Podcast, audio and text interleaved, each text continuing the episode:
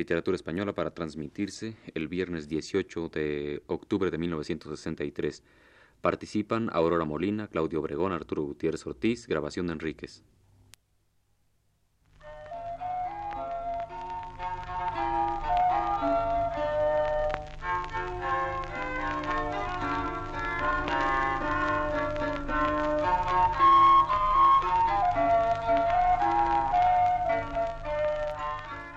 Buenas tardes, amable auditorio. Radio Universidad de México presenta Literatura Española, un programa a cargo del profesor Luis Ríos.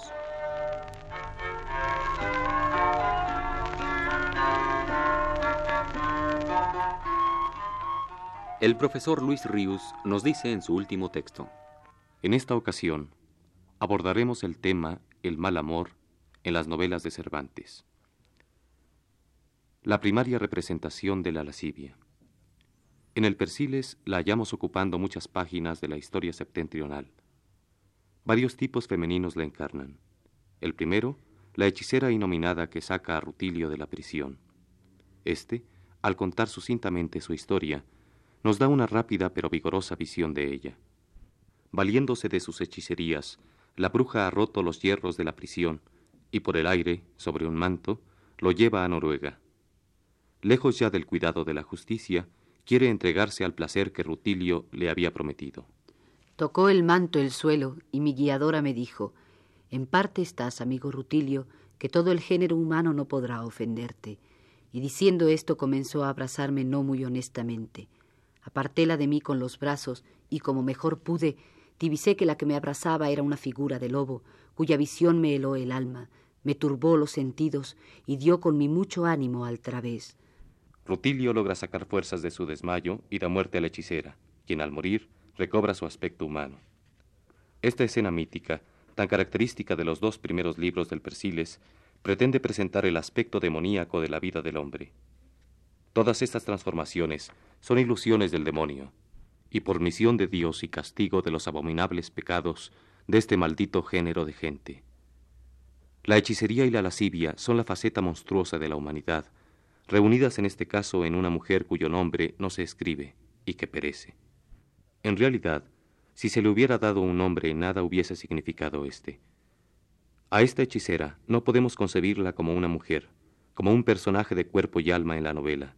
Es fundamentalmente un símbolo, o mejor, una personificación hechizada del concepto de lascivia. Más adelante, la lascivia cobrará humana realidad, después de anunciarse como tema, presentándose en visión sobrenatural, se reducirá a los límites bien dibujados de un personaje por ella poseído, Rosamunda. Luego, como si los arrojaran, echaron de la nave al esquife un hombre lleno de cadenas y una mujer con él enredada y presa con las cadenas mismas. Él de hasta cuarenta años de edad y ella de más de cincuenta, él brioso y despechado y ella melancólica y triste. De inmediato Cervantes descubre a su personaje. Antes de que actúe en la novela se anuncia cómo ha de actuar. Se declara su papel. Es primero una exclamación de su compañero, el satírico Clodio, quien revela la naturaleza de esta mujer. Oh Rosamunda, o por mejor decir, Rosa inmunda, porque munda ni lo fuiste, ni lo eres, ni lo serás en tu vida, si vivieses más años que los mismos tiempos. Adviértase cómo hay una correspondencia precisa entre el estilo literario y el objeto que lo excita. Aquí, más que en el que las palabras se encierran, el sentido se busca en el tono exaltado, en la hipérbole, en la irrupción precipitada, incontenible. El estilo es adecuado a la esencialidad arrebatada, sin frenos, de la lascivia. Después, el mismo Clodio terminará de presentar a su compañera, circunscribiéndola a la historia de su vida. Sabed, señores, que esta mujer que aquí veis, atada como loca y libre como atrevida, es aquella famosa Rosamunda, dama que ha sido concubina y amiga del rey de Inglaterra, de cuyas impúdicas costumbres hay largas historias y longísimas memorias entre todas las gentes del mundo. Esta mandó al rey y por añadidura a todo el reino, puso leyes, quitó leyes, levantó caídos viciosos y derribó levantados virtuosos, cumplió sus gustos tan torpe como públicamente en menoscabo de la autoridad del rey, en muestra de sus torpes apetitos, que fueron tantas las muestras y tan torpes y tantos sus atrevimientos, que rompiendo los lazos de diamantes y las redes de bronce con que tenía ligado el corazón del rey, lo movieron a apartarla de sí y a menospreciarla en el mismo grado que la había tenido en precio. Finalmente, a esta mandó el rey que nadie en toda la ciudad y en todos sus reinos y señoríos le diese, ni dado ni por dineros, otro algún sustento que pan y agua, y que a mí, junto con ella, nos trajesen a una de las muchas islas que por aquí hay que fuese despoblada, y aquí nos dejasen.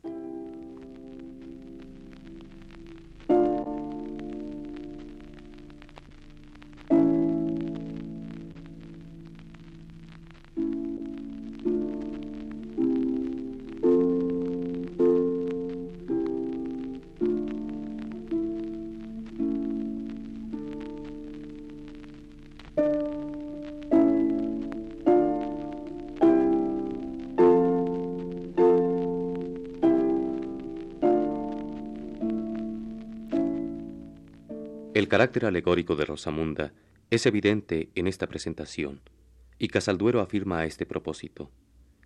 Cervantes se sirve de una figura histórico-legendaria para que en el tiempo y fuera del tiempo se vea el torpe apetito poniendo y quitando leyes, mandando al rey y en el pueblo, levantando a los viciosos caídos y derribando a los virtuosos levantados. Es la sensualidad rigiendo al Estado. En la isla bárbara dominaba la ambición. Cristianamente, la sensualidad es la base, está a los pies de la vida del individuo y de la vida de la sociedad. Rosamunda, expulsada del reino, estará encadenada hasta que la compasión la ponga en libertad, y si muere es para resucitar de nuevo, bajo otras formas, pero siempre con la misma decisión y capacidad destructora. Pero no se queda en eso, Rosamunda. De pronto cobra tan fuerte como su valor alegórico una individual y humana realidad. Se hace un personaje del mundo cervantino, hermano de los personajes La Gallega y La Argüello. Si es distinto el color que en la pintura de estas y en la de Rosamunda se emplea, sí hay escarnio y desenfado en la historia de aquellas y un hondo patetismo en la presente.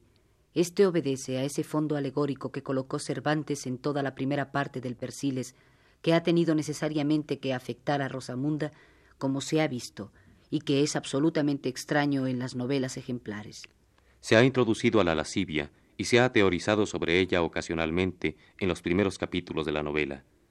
Se la ha presentado en figuras sensibles, en la hechicera loba primero, después en una figura de mujer, Rosamunda, hecha alegoría por Clodio, que puso leyes, quitó leyes, levantó caídos viciosos y derribó levantados virtuosos, etc. Mas de este mero propósito intelectivo se aparta de repente la figura de Rosamunda para, cobrando movimiento, sintiendo ella misma más que representando un sentimiento universal, convertirse en criatura viva y buscar, encendida de deseos, la pasión de Antonio, el mozo bárbaro. Rosamunda es uno de los más patéticos personajes de Cervantes. En ella misma ha podido presenciar el desmoronamiento de su idea sobre la lascivia, según la cual, porque la hermosura se envejece con los años y faltando la belleza menguan los torpes deseos, más esperanza de remedio tiene quien como ella es lasciva que no quien posee otro género de vicios. La gallardía de Antonio despierta su fuego cuando éste ya no puede abrazar a nadie. Cuando amorosa, su vejez se vuelve repugnante. Cuando el bárbaro se aparta del grupo en el que ambos estaban para ir a cazar, ella lo sigue. En soledad le comunica su pasión que años atrás hubiese sido solicitada por reyes. La desarmonía entre el tiempo y el sentimiento está expresada con gran belleza en la declaración de Rosamunda. Ves aquí, oh nuevo cazador más hermoso que Apolo, otra nueva Dafne que no te huye, sino que te sigue. No mires que ya a mi belleza la marchita el rigor de la edad, ligera siempre, sino considera en mí a la que fue Rosamunda, tomadora de las cervices de los reyes y de la libertad de los más exentos hombres. Yo te adoro, generoso joven, y aquí entre estos hielos y nieves el amoroso fuego me está haciendo ceniza el corazón. La indignación de Antonio al escuchar estas palabras, que se pone de manifiesto en las suyas vehementísimas, detente, oh arpía, tarásate la lengua, sierpe maldita, sumen en un doloroso silencio a la despechada Rosamunda, sin que lágrimas, ni siquiera suspiros lo rompan. En silencio permanece, y en él su intimidad rápidamente aflora a los ojos del lector intimidad de grande, de patético personaje, hasta el momento de anunciar su muerte.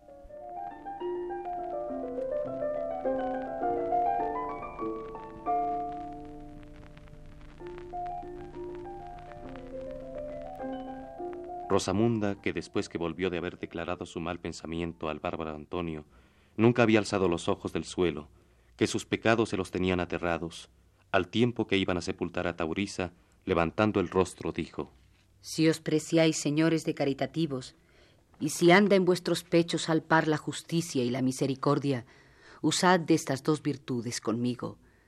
Yo desde el punto que tuve uso de razón, no la tuve, porque siempre fui mala con los años verdes y con la hermosura mucha, con la libertad demasiada y con la riqueza abundante, se fueron apoderando los vicios de mí, de tal manera que han sido y son en mí como accidentes inseparables.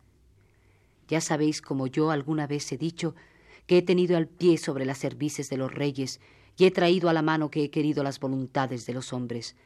Pero el tiempo, salteador y robador de la humana belleza de las mujeres, se entró por la mía tan sin yo pensarlo, que primero me he visto fea que desengañada.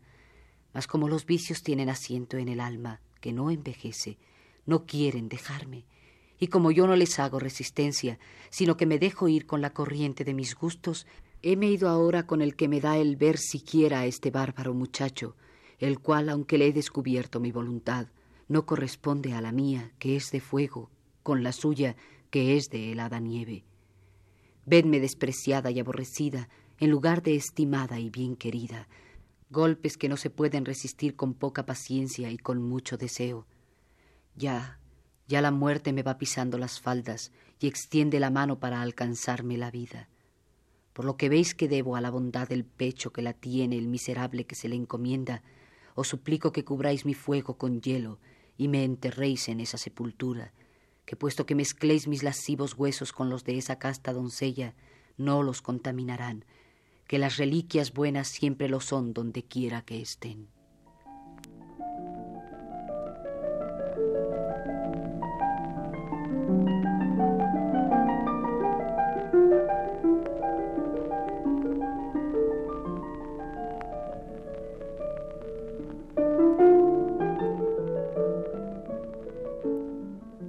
No he querido resistirme al impulso de copiar todo el anterior párrafo porque me parece uno de los más hermosos que pueden hallarse en el Persiles. En él no solamente explica Cervantes el origen de la lascivia en la criatura, sino que partiendo de la lascivia constitutiva de Rosamunda, construye una poética reflexión sobre el fatal desengaño de la vida. Más aún, creo que en tan poco espacio logra crear uno de los más perfectos personajes secundarios de su obra entera.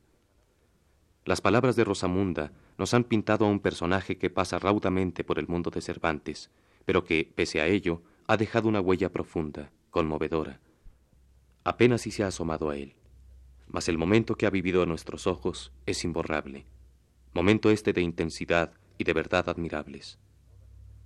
Toda la impersonalidad, o mejor, la inmutabilidad de la Rosamunda presentada por Clodio como una figura alegórica, al poder de Antonio se ha desmoronado y ha descubierto a la Rosamunda que escondía, humana criatura que vive, para presenciar su miseria, de recordar su pasada historia victoriosa. Nuevamente vuelve a unir Cervantes la lascivia con la brujería para crear a Cenotia, maga consejera del rey Policarpo. Es una mujer de hasta cuarenta años de edad que con el brío y el donaire debía de encubrir otros diez, vestida no al uso de aquella tierra, sino al de España. Por su propia confesión, sabemos que nunca albergó en su alma otro vicio que el de la codicia. Para satisfacerlo ha usado sus artes de maga y encantadora, aprendidas en Alama, su patria, donde las cultivaron todos sus antepasados de estirpe agareña.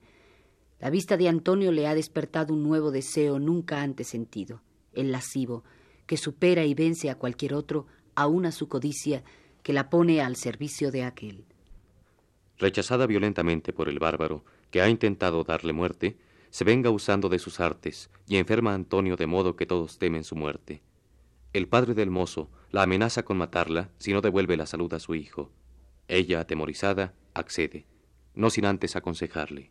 Y pues sabes que las mujeres somos naturalmente vengativas, y más cuando nos llaman a la venganza el desdén y el menosprecio, no te maravilles si la dureza de tu hijo me ha endurecido el pecho.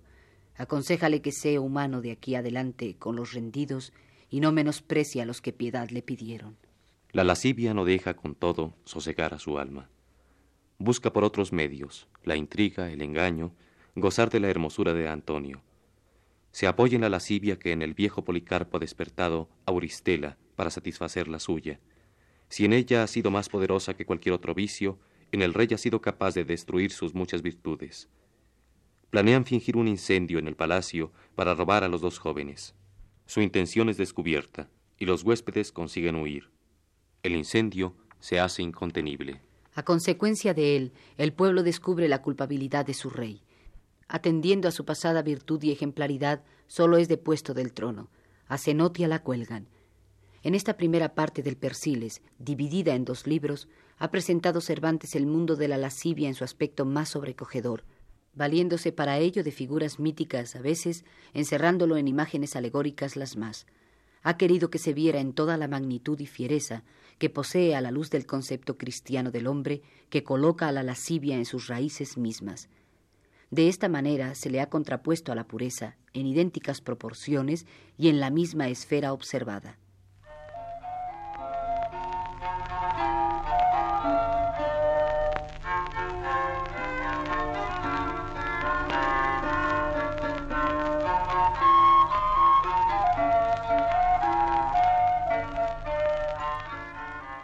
Radio Universidad de México presentó Literatura Española, un programa a cargo del profesor Luis Ríos.